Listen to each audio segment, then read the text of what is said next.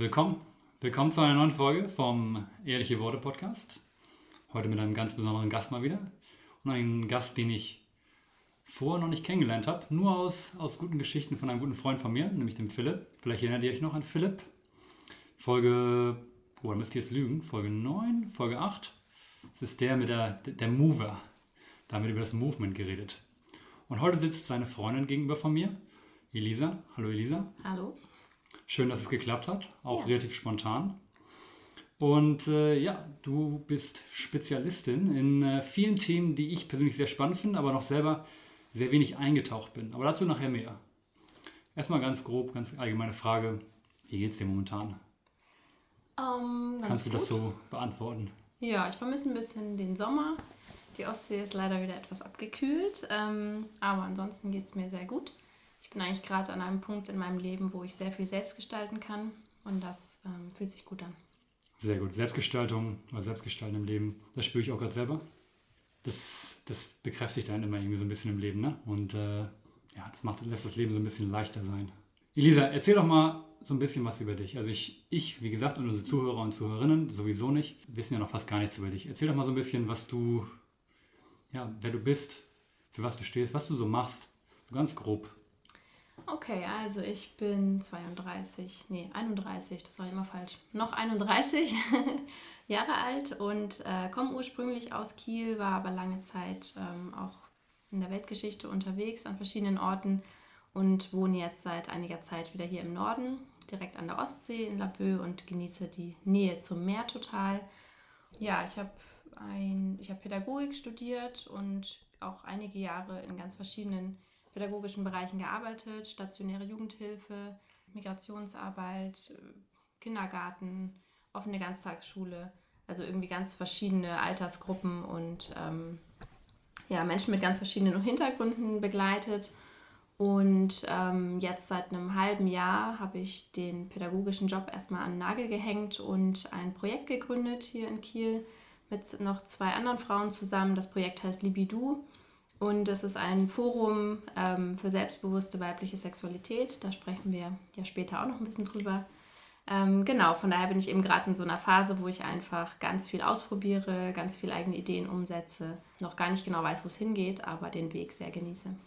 Was hat denn damals bei dir so ausgelöst, dass du gesagt hast, du hängst den Pädagogikberuf so ein bisschen an den Nagel und du willst mehr in diese Thematik eintauchen? Ähm, also ich hatte die Idee zu dem Projekt im letzten Oktober und ich hatte schon oft viele Ideen für viele Sachen und habe sie nicht immer umgesetzt. Und ähm, diesmal gab es hier so eine Ausschreibung von der Uni Kiel. Ähm, die haben einmal im Jahr so einen Ideenwettbewerb, wo man sich eben mit Projektideen bewerben kann und so eine kleine ähm, finanzielle Starthilfe bekommt und auch ganz viel Know-how, Begleitung sozusagen, Workshops und so weiter. Und das war dann irgendwie so ein, das war dann so eine Deadline, die ich hatte für einen Projektantrag und zu sagen, okay, das setze ich jetzt wirklich um. Und ja, jetzt ist dieser Förderzeitraum fast vorbei und wir haben schon ganz viel in die Tat umgesetzt. Und es fühlt sich irgendwie sehr schön an zu sehen, dass es jetzt etwas gibt, was es vorher nicht gab, einfach durch unser Tun. Und was sind da so die, die Eckpfeiler? Kannst du das so grob umranden von Libidu? Also wir haben so drei äh, Säulen sozusagen, Bildung, Begegnung und Bewusstsein.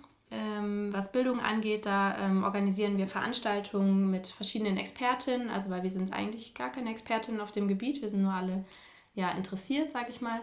Also wir laden verschiedene Expertinnen ein, also sei es jetzt die ähm, ja, Gynäkologin oder ähm, Hebammen oder äh, Sexualtherapeutin und so weiter. Ähm, genau, die dann Vorträge halten oder auch eher so ja, Gesprächsrunden ähm, mit uns gestalten und so ein bisschen Input liefern zu verschiedenen Themen. Dann äh, gibt es Begegnungen, das sind die Austauschtreffen, die machen wir online und offline, wo ähm, ja, einfach Frauen sich in kleiner Runde treffen können und äh, sich zu persönlichen Erfahrungen austauschen. Das macht immer total viel Spaß.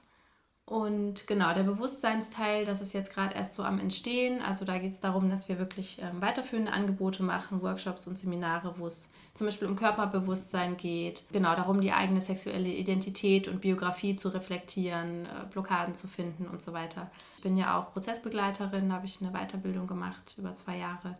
Genau, und das ist dann auch das, wo ich meine Expertise mit einfließen lasse, wo wir uns aber auch zusätzlich ähm, Expertinnen von außen ranholen. Und ähm, wann hast du in deinem Leben, oder wie vielleicht sogar, bist du auf diese Themen gestoßen, die du jetzt in der, bei Libido so ein bisschen, ja, auch unterrichtest oder halt auch weitergeben möchtest? Gab es da so einen Punkt im Leben, wo du dich mehr mit dir beschäftigt hast zum Beispiel oder wo du ja einfach gesagt hast, okay, ich möchte meine Weiblichkeit zum Beispiel mehr entdecken, ich möchte wissen, ich möchte wissen, was da noch mehr hintersteckt? Ja, also ich glaube, das Thema begleitet mich eigentlich seit meiner Jugend. Ähm, als ich 13 war, haben meine Eltern sich getrennt und das ist ja gerade so diese Phase, wo eigentlich ähm, ja, ich auf dem Weg war, zur Frau zu werden und natürlich, wenn man aus der Pädagogik auch weiß oder aus der Psychologie, dass ähm, eigentlich total wichtig ist, vom eigenen Papa gesehen zu werden und das war dann ja in dem Fall nicht so, der ähm, ja, war nicht so gegeben und hat jetzt rückblickend sozusagen meine ganze äh, Beziehungslaufbahn sehr beeinflusst. Also ja, ich habe mich in einige sehr dramatische Beziehungen gestürzt und habe irgendwie immer viel, also diese Frage, was muss ich machen, um von Männern gesehen und geliebt zu werden, war sehr präsent, Leitfaden in meinem Leben, also lange Zeit natürlich sehr unbewusst. Und ich bin ja jetzt auch schon irgendwie die Generation Menschen, die ihre Sexualität entwickeln unter dem Einfluss sehr vieler Bilder im Außen. Also ich habe sehr viel gesehen und gehört und gelesen darüber, wie es sein soll, bevor ich ja selber Erfahrungen gesammelt habe. Und ich glaube, ich habe lange Zeit versucht, das nachzuspielen, ohne selber jetzt diesen Kontakt zu mir selber erstmal zu finden. Wie spüre ich mich eigentlich und was brauche ich eigentlich? Ich glaube, das geht vielen so. Und ähm, das ist mir ja einfach mit der Zeit immer bewusster geworden. Ich habe eben 2017 aus einer sehr schwierigen Phase heraus eben diese Ausbildung begonnen zur Prozessbegleiterin und bin da sehr ähm, ja, auf den Weg mit mir selbst gekommen. Und von Anfang an war das irgendwie immer sehr verwoben mit dem Thema Weiblichkeit, Frauenbild. Also ich hatte ähm, gefühlt einfach, mir fehlten so die wirklichen Vorbilder. Also ich habe sozusagen, ja, Sachen gesehen, die ich nicht sein wollte und andere Sachen gesehen, die ich versucht habe zu sein, aber irgendwie, es fehlten so echte Vorbilder aus meinem Umfeld, glaube ich.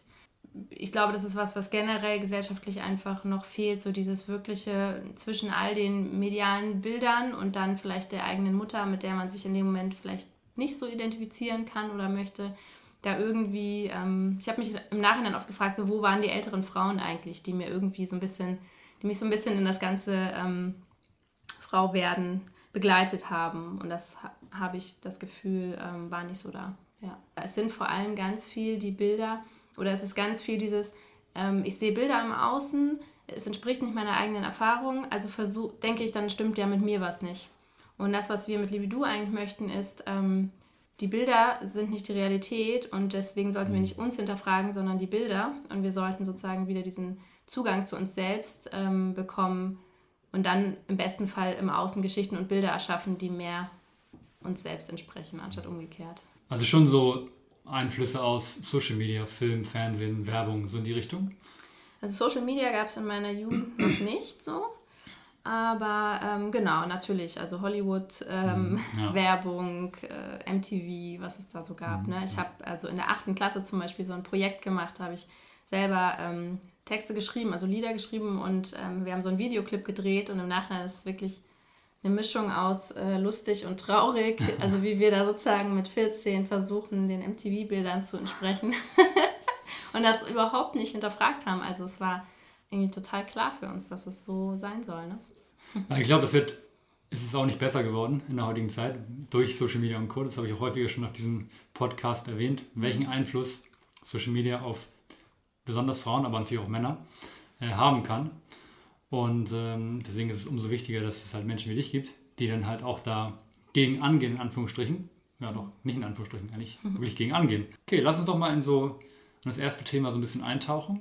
Ich würde noch mal ganz ja. kurz zwischendurch ähm, sagen, dass wir hier immer von Männern und Frauen sprechen und dass ich einfach, ähm, ich bin überhaupt keine Expertin auf dem Gebiet, aber einfach nur einmal kurz wertschätzen möchte, dass es äh, noch sehr viele andere Geschlechtsidentitäten gibt. Mhm. Ähm, und auch bei Libido sozusagen sind wir uns sehr bewusst, wir sind einfach drei CIS-Frauen oder jetzt inzwischen vier CIS-Frauen im Team, also Frauen, die sich oder Menschen, die sich ähm, sozusagen, wo soziales Geschlecht und biologisches Geschlecht übereinstimmen. Und ähm, das ist natürlich voll unsere Perspektive auch im Moment. Und ja, wir sind uns einfach nur sehr unserer Beschränkung und unserer Begrenzung bewusst und versuchen das auch immer wieder deutlich zu machen, dass wir gerne ähm, ja auch offen sein möchten für andere Menschen und uns da sehr über Austausch freuen, nur um das einmal so einzuschieben. Ja, wichtiges Thema, total. Ich muss auch sagen, da habe ich mich selber auch zumindest auf diesem Podcast noch relativ wenig beschäftigt, aber bin da absolut offen, auch in der Zukunft Gäste vielleicht mal zu haben, Mhm. die viel mehr noch in der Thematik drin sind. Ja. Weil ich bin ein Mensch, ich möchte immer gerne so viel lernen, wie es geht und so viele Perspektiven wie möglich ähm, ja, kennenlernen. Von daher wichtiger Punkt. Ja. Ähm, ja, aber lass uns doch mal so ein bisschen über den ähm, weiblichen Zyklus reden. Was sind so ähm, Dinge, die viele über den weiblichen Zyklus denken? Das sind so Missinformationen fast schon, die aber eigentlich gar nicht stimmen. Also erstens mal glaube ich, dass generell sehr wenig über den weiblichen Zyklus gedacht wird. Ähm, außer natürlich von denjenigen, die es betrifft, aber selbst da. Also erstens glaube ich, dass ähm, Zyklus gar nicht mal so ein großes Bewusstsein für Zyklus gibt. Es gibt ein Bewusstsein für Menstruation. Das ist ja nur eine Phase im Zyklus. Und es ist, also gefühlt gibt es sozusagen, ne, okay, Frauen bluten ab und zu mal, aber dass es sozusagen den ganzen Rest des Monats auch ja, kolossale hormonelle Veränderungen gibt und dass sozusagen nicht nur während dieser paar Tage, wo ich blute, sondern auch den ganzen Rest des Monats ich einfach sehr davon beeinflusst bin. Ähm, ich glaube, dafür ist noch nicht so ein großes Bewusstsein. Also es gibt natürlich eine Szene, in der das äh, total präsent ist, ne? aber jetzt mal in der größeren ganzen Ja. Gesellschaft glaube ich nicht. Und ähm, es ist einfach sehr negativ besetzt. Ne? Also es ist die ersten Assoziationen, die, glaube ich, vielen Menschen kommen. Oder ich habe neulich erst einen Workshop gegeben, ähm, das waren 12-, 13-jährige Mädels. Und ich habe sie gefragt, was finden sie ist das Schwerste am Mädchensein? Und alle haben sofort aufgeschrieben Menstruation. So, das ist irgendwie das, was nervt. Das heißt, die Assoziationen sind irgendwie Schmerzen, keine Ahnung, ähm, ja, verminderte Leistungsfähigkeit, vielleicht auch irgendwie was Schambesetztes, was, mich, was ich verstecken möchte. Und ähm, das war es eigentlich so. Ich glaube, in dieser Szene, die sich ja jetzt auch immer mehr bildet von Zyklusbewusstsein, würden wir, würden wir genau das Gegenteil sagen. Ne? Das ist das größte Geschenk, was ich Ja. habe. Das ist eine Wahnsinnsressource. Ähm, ja, und das Bild ist halt komplett verdreht einfach in der Gesellschaft. Wollen wir noch mal so ein bisschen über die verschiedenen Phasen reden kurz? Also es- da habe ich auch schon, ich hatte eine ehemalige Arbeitskollegin, die auch sich auch sehr mit dem Thema beschäftigt hat und die hat mir dann mal so ein bisschen mal so ein bisschen was erzählt. Ähm, aber vielleicht auch für unsere ZuhörerInnen einfach mal so ein bisschen die verschiedenen Phasen im Zyklus. Nicht nur halt das Bluten, das, was man halt so kennt, sondern halt wirklich die verschiedenen Phasen im Zyklus Ja. und vielleicht auch was da für Emotionen meistens, wahrscheinlich immer unterschiedlich natürlich auch von Person zu Person Ja. mit einhergehen. Genau, ich meine, das ist natürlich, ähm, also mir ist einfach wichtig zu betonen, dass es sehr individuell ist und eigentlich möchte ich nur ähm, ja, alle dazu einladen, ihren eigenen Zyklus zu erforschen und besser kennenzulernen und jetzt nicht schon wieder neue Stereotype zu kreieren, wo ich dann wieder denke, oh shit, jetzt entspreche ich schon wieder nicht dem, was ich eigentlich beim Eisprung fühlen sollte, so ein Mist oder so. Ne? Aber mal ganz grob gesprochen kann man ähm, den Zyklus, ein, ich beschreibe das immer ganz gut in Jahreszeiten.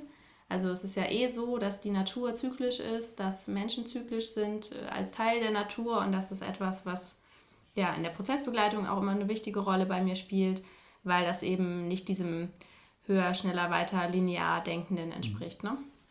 Also eigentlich ähm, ist der erste Tag des Zyklus, fängt man ja an zu zählen am ersten Tag der Blutung. Das ist Tag 1 und ich fange aber immer an, das zu beschreiben, sozusagen mit nach der Blutung, weil das einfach so ein bisschen logischer für unser Verständnis von Jahreszeiten ist. Also der Frühling, der Zyklus Frühling sozusagen, ähm, fängt an am ersten Tag nach der Blutung, weil dann ähm, sozusagen neue Eizellen heranreifen. Ne? Also es bildet sich das Eibläschen. Ich gehe jetzt nicht so total detailliert auf die ähm, Anatomie und äh, Biologie ein, aber sozusagen es bildet sich quasi das neue, also der, die neue Eizelle ähm, reift heran und es ist sozusagen, der ganze Körper ist im Aufbau. Ne? Also der Körper bereitet sich ja vor, so wie im Frühling alles anfängt zu sprießen und sich irgendwie auf den Sommer vorbereitet, bereitet sich der ganze Körper vor, dass ähm, nachher beim Eisprung eben eine Befruchtung stattfinden könnte.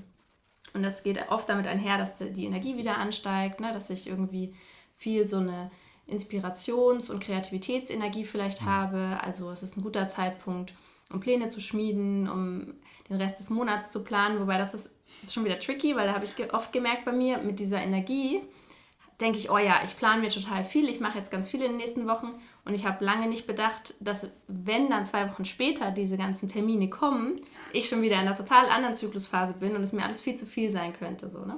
Also das finde ich, das hat mir sehr geholfen, da ähm, ja, einfach so ein bisschen mehr auch im Vorheraus schon zu checken, dass die Energie nicht gleich bleiben wird. Also es ist so diese Starter-Frühlingsenergie. Das steigt immer weiter hoch, also Östrogen steigt ja auch immer weiter an. Und sozusagen zum Eisprung dann, das ist dann ähm, wie der Zyklus Sommer sozusagen. Ne? Da bin ich, also da sind Frauen natürlich fruchtbar für ein paar Tage. Das heißt, rein biologisch ist natürlich klar, ähm, worauf die äh, Zeichen gestellt sind. Ne? Es geht eigentlich um Fortpflanzung. Das heißt, ja, man sagt dann auch so, ne, dass sie vielleicht am attraktivsten sind, ähm, Haut, Haare, alles am schönsten ist, irgendwie so eine, die meiste Energie da ist irgendwie. Also das wäre so der beste Zeitpunkt für ein Bewerbungsgespräch oder äh, eine große Party oder irgendwie so, ja, viel Selbstbewusstsein und so weiter. Ne? Und dann, ähm, wenn es dann zu keiner Befruchtung kam, dann weiß der Körper das aber noch nicht sofort, weil es würde ja eh ein bisschen dauern, bis die Eizelle sich einnistet. Das heißt, er denkt, okay, falls, also er denkt natürlich nicht, aber falls, also er bereitet sich sozusagen auf eine Schwangerschaft vor. Das heißt, vorher war die ganze Zeit dieses Vorbereiten auf Befruchtung und dann werden die Hormone komplett umgestellt, Gebärmutterschleimhaut verändert sich, alles wird darauf, also so ein bisschen das Progesteron äh, kickt sozusagen in und das ist das Nestbauhormon. Das heißt, es geht wieder mehr nach innen, es geht eigentlich mehr so in so eine Energie von, ich versuche alles abzuschließen meine Projekte fertig zu kriegen. Genau, wir sind dann also im, im Zyklus Herbst. Das heißt, ne, der Sommer ist vorbei, der Eisprungphase. Und was, was dazu einfach noch spannend ist, die Eisprungphase, wo die Frau sozusagen jetzt mal Stereotyp am schönsten ist und am meisten Energie hat, das ist die kürzeste Phase im ganzen Zyklus. Die geht ungefähr vier Tage. Aber das ist die Frau, die wir in der Werbung sehen. Hm. Das ist die Frau, die in den Medien dargestellt wird. Wenn ich also den ganzen Zyklus versuche, was zu sein, was ich eigentlich nur drei oder vier Tage bin, dann kann ich eigentlich nur verlieren. Und das finde ich einfach noch ein wichtiges Bild so, ne? Ja. Ähm, genau. Und dann im Herbst, genau, ich versuche alles abzuschließen. Ich versuche, ähm, ja, ich habe auch keinen Bock mehr so auf Bullshit einfach. Ne? Das ist so ein bisschen die Getting Shit Done Phase. So irgendwie, ich fokussiere mich ein bisschen mehr, ich kann besser Nein sagen, ich kann besser Grenzen ziehen. Ich bin kritischer auch, ähm, selbstkritischer, aber auch so im Außen. Ja, vor der Menstruation haben natürlich manche Frauen auch so PMS-Symptome, also dass ähm, ihnen nicht so gut geht. Dann kommt eben der Zyklus Winter und das ist dann halt die Blutung, ne, wo es wirklich darum geht, ähm, ja, sich zurückzuziehen, sich Ruhe zu gönnen, ähm, so wie man es im Winter vielleicht auch mehr machen würde. Ne? Und eigentlich, was, was eigentlich so eine totale, ähm, ja, was Schönes daran ist, ist so wirklich dieses Loslassen ganz bewusst, ne? zu merken, also mit dem Blut lasse ich los, weil was passiert ist ja im Körper, ist, der Körper hat gemerkt, es, es kam zu keiner Schwangerschaft, also die alte Gebärmutterschleimhaut wird abgestoßen es ist eine Art, ähm, ja, eben einfach wirklich loslassen von den Dingen, die jetzt vorbei sind. Es ist ein neuer Zyklus und ich habe eigentlich die Möglichkeit, einmal im Monat wirklich zu reflektieren. Bin ich noch auf dem Weg, wo ich sein will? Was will ich loslassen? Was brauche ich nicht mehr? Also eigentlich äh, hat jede Phase so total ihre Stärken, sag ich mal. Ne? Und je mehr ich damit bewusst umgehe, desto mehr kann ich eigentlich diese Vielfalt, die ich bin, feiern und auch wirklich bewusst zum Beispiel in der Beziehung kommunizieren, dass ich in jeder Phase was anderes brauche. Ne? Mhm. Mhm. Ja, klar. Man kann dann auch sein Leben so ein bisschen mehr in diese Richtung einstellen und es ist dann nicht so, dass man meinetwegen jetzt meinetwegen in der Frühlingsphase ist mhm. und dann voll, wie du auch schon meintest, voll motiviert ist und denkt, ja Mann, und dann mhm. auf einmal kommt dann die nächste Phase und dann bist du auf einmal so gar nicht mehr in der Modus und dann denkst du dir, oh mein Gott, was ist jetzt ja, los? Genau. Ich war doch voll im Flow, jetzt ist das alles wieder weg und man macht sich davon den Kopf. Ja, oder zum Beispiel ähm, viele Frauen ne, denken jedes Mal im Herbst, oh, vielleicht muss ich Schluss machen oder so in der Beziehung. Und dann weißt du, ah, okay, ist der Herbst, vielleicht kannst du noch ein bisschen abwarten. oder ähm, ich habe auch lange, weil, mein, wie schon gesagt wurde, mein Freund macht ja sehr viel Sport und ich habe mich natürlich lange da auch verglichen und immer gemerkt, hä, mein Training läuft zwei Wochen so richtig gut und dann kriege ich es einfach nicht weiter hin. Und es hat voll lang gedauert, bis ich so gemerkt habe, ah, guck mal, das ist der Zyklus. Nach dem Eisprung irgendwann ändern sich die Hormone und du kannst dich nicht mit jemandem vergleichen, der diesen Zyklus nicht hat ja. und immer das gleiche Krafttraining machen kann. So, das ist ähm, ja für Frauen sogar kontraproduktiv. In bestimmten Phasen mhm. ähm, setzt der Körper dann eher Fett an, weil er sozusagen im Stress ist und denkt, okay, wir müssen hier ähm, Energie sparen. So, ne? Also ja, das ist einfach wichtig zu wissen und auch ähm, schön für mich in der Partnerschaft einfach zu kommunizieren. So, mein Partner weiß, in welcher Phase ich wann bin und er sagt sogar zu mir, so jetzt mach mal ruhiger jetzt lass mal ein bisschen oder er weiß auch, wenn wir uns sehen, auf was er sich so ein bisschen einstellen kann. Ne? Und das ähm, ja, sorgt für sehr viel Entlastung auf allen Seiten. Mhm, sehr schön. Haben Männer eigentlich auch sowas wie so ein Rhythmus? Also so ein Zyklus, gibt es da auch sowas, so eine Art? Also Männer haben halt ähm, mehr so einen 24-Stunden-Rhythmus einfach, mhm. den Frauen natürlich auch haben, ne? also irgendwie über den Tag hin. Ne? Ähm, das Testosteron sozusagen über den Tag langsam abfällt. Und das ist ja auch das, wonach die Gesellschaft sich richtet. Ne? Also irgendwann ist halt Feierabend und ja, Nacht ja. und so weiter. Und genau, dieser monatliche Rhythmus, danach ähm, richtet sich halt keiner im Außen. Ne? Und das ist wirklich ähm, sehr schade. Meinst du, es wäre gut, wenn das auch zum Beispiel auf beruflicher Ebene irgendwie angepasst werden würde? Oder ja. hast du da vielleicht so eine Idee, wie man das vielleicht anpassen könnte? Das kommt natürlich auf den Beruf auch selber an, es ist mm. schwierig, das zu verallgemeinern. Mm. Aber hast du dir da schon mal so Gedanken gemacht drüber? Also es gibt ja den Trend dahin, auch diese Moon Days zum Beispiel ne, oder menstruationsfreie Tage einzuführen. Manche Länder machen das schon und manche Firmen mhm. machen das auch schon. Das ist natürlich total jobabhängig ne? und viele Frauen arbeiten ähm, in der Pflege oder in sozialen Berufen. Ich meine, ich kann nicht die Kindergartengruppe schließen, wenn ich meine Tage habe, aber ich kann vielleicht mit meiner Kollegin kommunizieren, dass ich mich in den Tagen ein bisschen mehr zurückziehen darf oder, ähm, na, also ich glaube sozusagen, klar, das Schönste fände ich, wenn Frau das möchte, muss, möchte ja nicht jede, aber wenn ich das möchte, dass ich einfach mal ein, zwei Tage zu Hause bleiben kann. Ich habe auch für mich gemerkt, also ich kann inzwischen, weil ich ja gerade den Luxus habe, darauf zu achten, am ersten Tag meiner Blutung probiere ich es gar nicht erst. Also weil da bin ich so nicht im Kopf und da bin ich so schwer im Körper, dass ich einfach ähm, viel effektiver am Ende war, wenn ich den Tag einfach nichts mache und dann am nächsten oder übernächsten Tag irgendwie kommt die Energie langsam wieder und dann geht es auch. Und das wäre einfach nur ein Kampf, mich da zu versuchen mhm. durchzuprügeln. Und wenn das wirklich ähm, ja, im Job überhaupt nicht machbar ist, dann allein schon damit offen umzugehen. Ne? Ich könnte ja auch mal in ein Meeting gehen, das habe ich auch schon mal gemacht und habe wirklich einfach gesagt, so, ey, ich sage heute nicht so viel, ich blute gerade, ich bin gerade woanders. So, dann haben alle erstmal komisch geguckt. Und dann denke ich mir, ja, vielleicht hat die eine oder andere was mitgenommen und gedacht, ah, okay, so kann man ja damit auch umgehen. Weil das ist einfach was, was die Hälfte der Menschheit betrifft. Ist ja irgendwie kein schmutziges Geheimnis.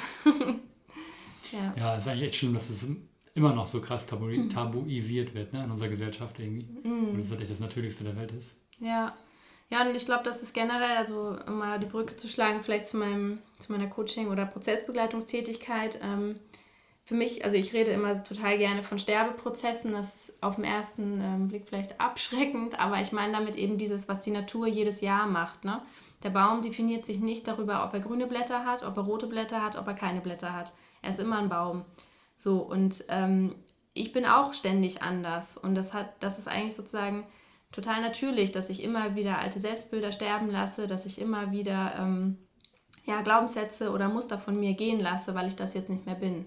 Und das ist eigentlich der Zyklus ja auch ständig sozusagen gestern, ne, das auch in der Beziehung, wo, wo die Männer sagen, oh, Frauen sind so kompliziert, die kannst du nicht verstehen. Gestern fand sie das eine noch gut, heute mag sie das überhaupt nicht.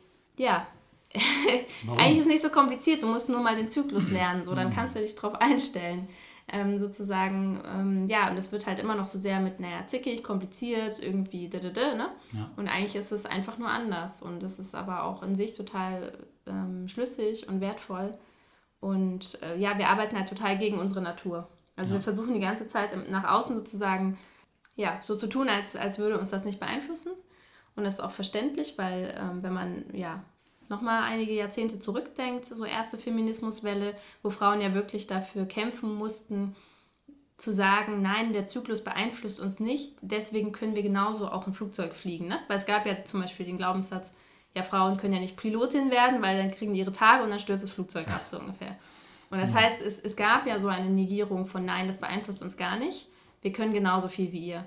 Und es war damals auch nachvollziehbar und richtig. Und jetzt geht es halt darum zu sagen, ähm, es beeinflusst uns schon. Wir können vielleicht genauso viel wie ihr, aber ähm, anders verteilt auf den Monat. Und das glaube ich auch. Ich glaube, wenn ich wirklich in der Menstruation ruhig machen kann. Ich weiß ja, ich werde im Sommer wieder so viel Energie haben. Ich schaffe die dreifache Arbeit an einem Tag. Also es ist einfach nur mhm. zyklisch. Mhm. Ja. Wie können Frauen lernen, ihren Zyklus besser zu verstehen oder anzunehmen? Hast du da so ein paar Tipps, auch so ein paar, ja, vielleicht praktische Tipps oder ein paar Dinge, die du deinen Leuten mit auf den Weg gibst? Also ich würde einfach erstens mal empfehlen, ähm, den wirklich zu tracken. Es gibt natürlich total viele Apps, die das tun oder auch ähm, ja, ein Tagebuch zu führen oder im Kalender dir das zu markieren, das muss ja gar nicht super aufwendig sein mit tausend Symptome tracken, aber sei es mal nur einfach, ähm, wie war mein Energielevel, ähm, meine Gesamtstimmung oder irgendwie sowas. Ne? Es gibt ja unterschiedliche ähm, Arten auch noch. Du kannst ja auch deinen Gebärmutterschleim, ähm, der verändert sich auch während des Monats, äh, untersuchen. Du kannst sogar deinen Muttermund befühlen, der verändert sich auch während des Monats.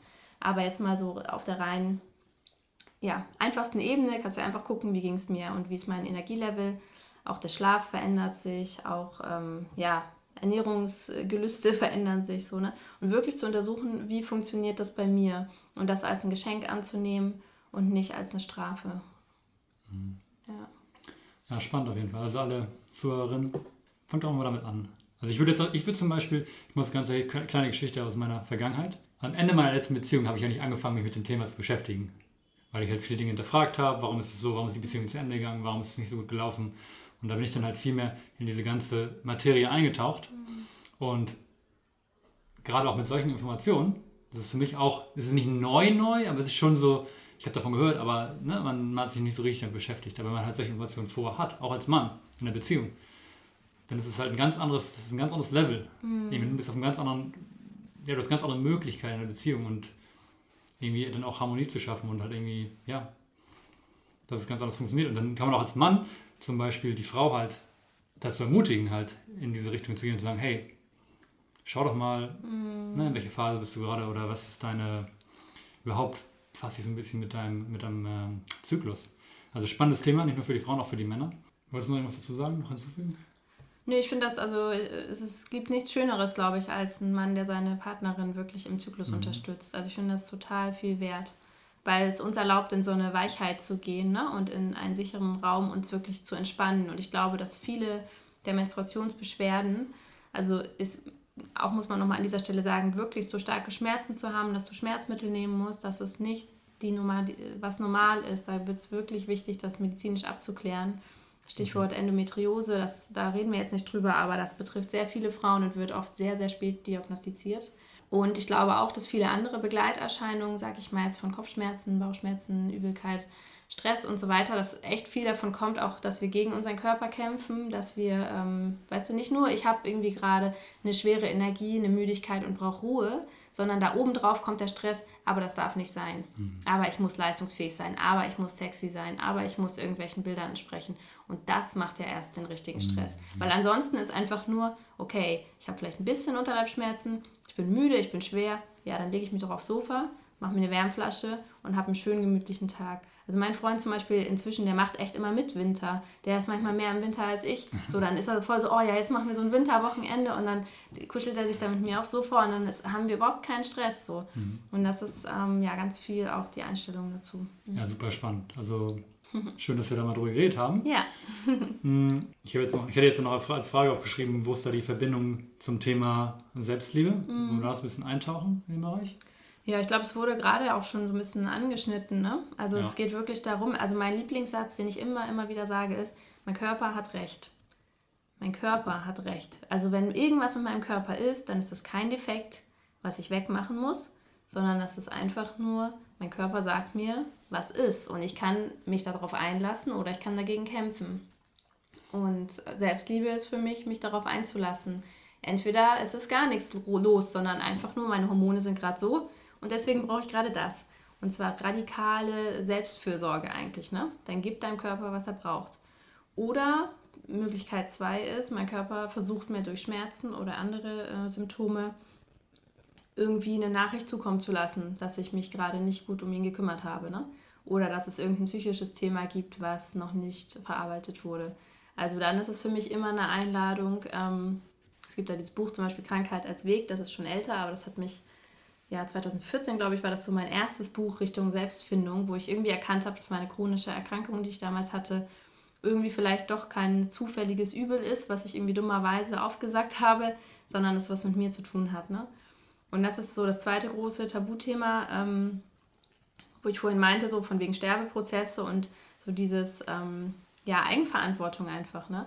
Und das kommt immer, das wird ja, ja ganz schnell falsch verstanden, weil dann geht es so in Richtung, ich meine, die Leute haben selber Schuld, ne? Und dann ist es so, so ein blame, blame the victim oder sowas. Aber ich meine es nicht so. Ich meine einfach nur, die meisten Dinge, die dir in deinem Leben passieren und vor allem einfach auch die Dinge, die dein Körper dir zeigt, haben ja irgendwas mit dir zu tun. Und ich finde eigentlich nicht, dass das ein Beschuldigen ist, sondern wenn es gar nichts mit mir zu tun hätte, dann wäre ich ja wirklich nur Opfer, weil dann könnte ich ja nichts daran ändern. In dem Moment, wo ich halt anerkenne, okay, ähm, das sagt mir irgendwas, dann kann ich ja auch in die Eigenverantwortung gehen das ist, glaube ich, für mich Selbstliebe, so wirklich ehrlicher mit sich zu werden und auf die eigenen Bedürfnisse zu achten und ähm, Verantwortung für die eigene Gesundheit zu übernehmen. Ja, man sagt ja auch mal, der Körper ist unendlich weise. Mhm. Ne? Das ist irgendwie das Gedankengut von, ähm, oder das Gedankengut ist vielleicht der falsche mhm. Begriff in dem Kontext, aber das Wissen von ja, Millionen von Jahren Ja. Evolution drin. Ja. So, ne? Und daher, Ja, das sage ich eben in Bezug auf die Menstruation auch. So, die Evolution hat ja keinen Fehler gemacht. Es war ja nicht irgendwie so ein, so ein Unfall, dass Frauen zyklische Wesen sind. Und das ist halt das Komische, dass in der Gesellschaft wie immer noch so getan wird, als wenn das irgendwie, ja, dummerweise so passiert ist. Aber dafür ist eigentlich der Ursprung des Lebens so, ne? Mhm. äh, du hast ja eben schon so ein bisschen von deiner Ausbildung zur Pro- Prozessbegleiterin, Begleitung, Begleiterin äh, gesprochen. Und ich, tatsächlich, ich kann mir da gar nicht so viel drunter vorstellen. Also vielleicht willst du da nochmal so ein bisschen erzählen, was da so hintersteckt und was du da so machst. Also das äh, bekanntere Wort wäre wahrscheinlich Coach, aber ich mag das Wort Coach nicht so gerne. Ja, überbenutzt, ne? Und außerdem gibt es keine schöne weibliche Form, Coachin, ich weiß es nicht. Ja. Jedenfalls. Ähm, Ach so, echt? Weiß ich ah, nicht. Okay. Ich weiß, jetzt noch was so Ja. überlegt. Also, ähm, genau, ich habe äh, meine Ausbildung gemacht am Eschwege-Institut, das ist in Hessen ein Institut. Ähm, und Prozessbegleitung, ja, es, es heißt einfach nur, ich begleite Menschen in Übergangsprozessen oder in Entwicklungsprozessen. Klassische ähm, Übergangsprozesse könnten sowas sein wie ne, vom, vom Jugendlichen zum Erwachsenen zu werden oder was weiß ich, ja, Eltern zu werden oder eine Trennung, ein neuer Job, ein Umzug, äh, ein Verlust, wie auch immer, aber schlussendlich durchlaufen wir natürlich ständig Entwicklungsprozesse. Ne? Ähm, ja, entwickeln uns irgendwie weiter und so das, was ich eben mit den Sterbeprozessen meinte, also wir ja, versuchen immer wieder alte Selbstbilder irgendwie umzuwandeln. Ne? Und ähm, die Ausbildung, die ich da gemacht habe, die ist eben sehr ähm, ja, nah an der Natur einfach.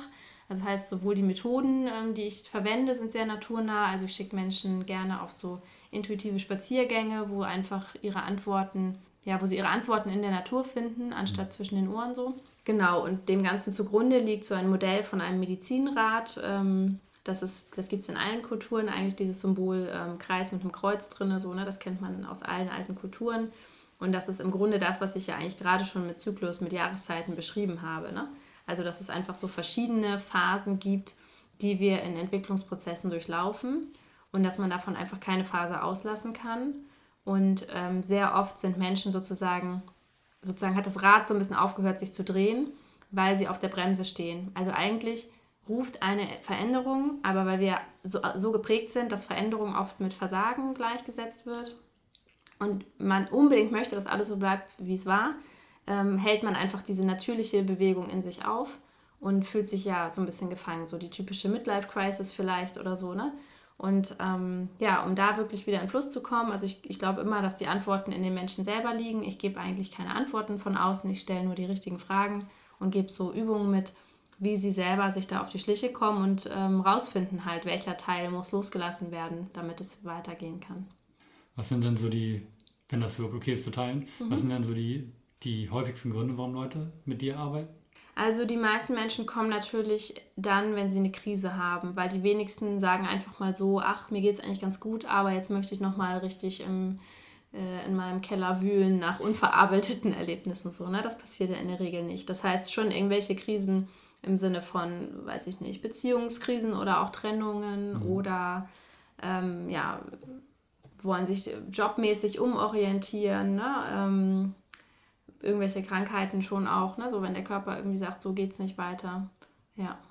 Okay, ja, Mhm. ja.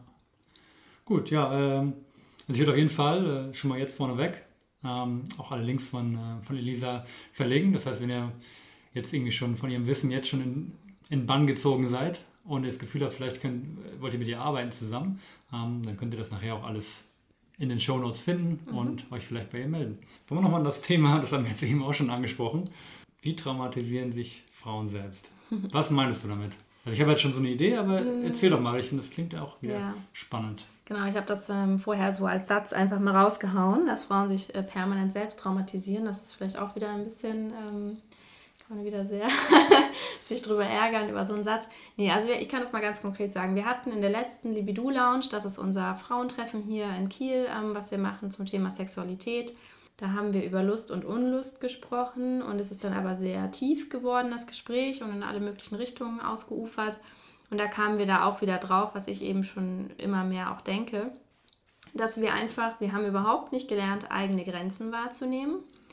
Ähm, weil, so wie ich zum Beispiel sagte, wie das bei mir war, ich habe einfach versucht, ähm, Bilder nachzuspielen, die ich kannte aus den Medien. Ich habe versucht, okay, also wenn es jetzt wirklich um Sexualität geht, ne, dann denken doch viele irgendwie, vor allem so am Anfang, es muss so und so aussehen, es muss sich so und so anhören, es muss so und so ablaufen. So, also ich bin so beschäftigt damit, diese ganzen Dinge irgendwie zu erfüllen.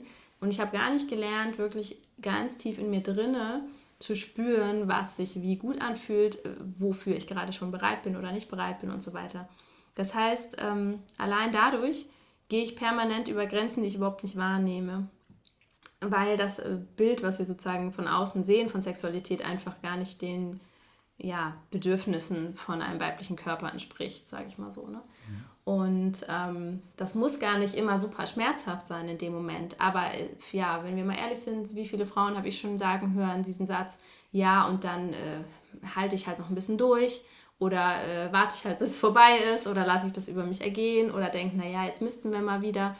Das sind ja alles keine krassen Traumata in dem Sinne, aber es ist jedes Mal ein, die eigenen Bedürfnisse sind nicht so wichtig wie die des anderen. Es summiert ähm, sich halt, ne? Es summiert sich und es ist so, das habe ich neulich von so einer ähm, spirituellen Lehrerin gehört, jeder vorgetäuschte Orgasmus ist ein Trauma fürs Sakralchakra. Und da denkst du, naja, hä, also ich meine, ich habe ja nur vorgespielt, was nicht da ist. Ja, aber der Körper fühlt sich halt total verarscht und denkt so, naja, offensichtlich läuft die Kommunikation gar nicht.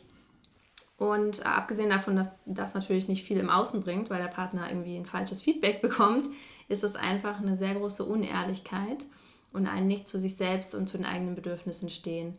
Und ich glaube, dass ähm, ja vor allem Frauen, und es wäre auch super spannend, da nochmal von Männern zu hören, wie die das empfinden. Ich glaube, da gibt es ja auch viel Leistungsdruck oder Performance-Ansprüche und so weiter. Aber das ist eben, ja, da, da passiert einfach sehr viel über die eigenen Grenzen gehen und zwar nur im freiwilligen Bereich, dann vom ganzen unfreiwilligen Bereich von Übergriffen und so weiter müssen wir gar nicht erst reden, da ist das irgendwie klar, ne? Aber Genau, ja, rein auf und, und sogar in liebevollen Beziehungen. Also in Beziehungen, wo beide Partner sich eigentlich wohlwollend begegnen, ne? wo eigentlich alle sich lieb haben und alles gut machen möchten.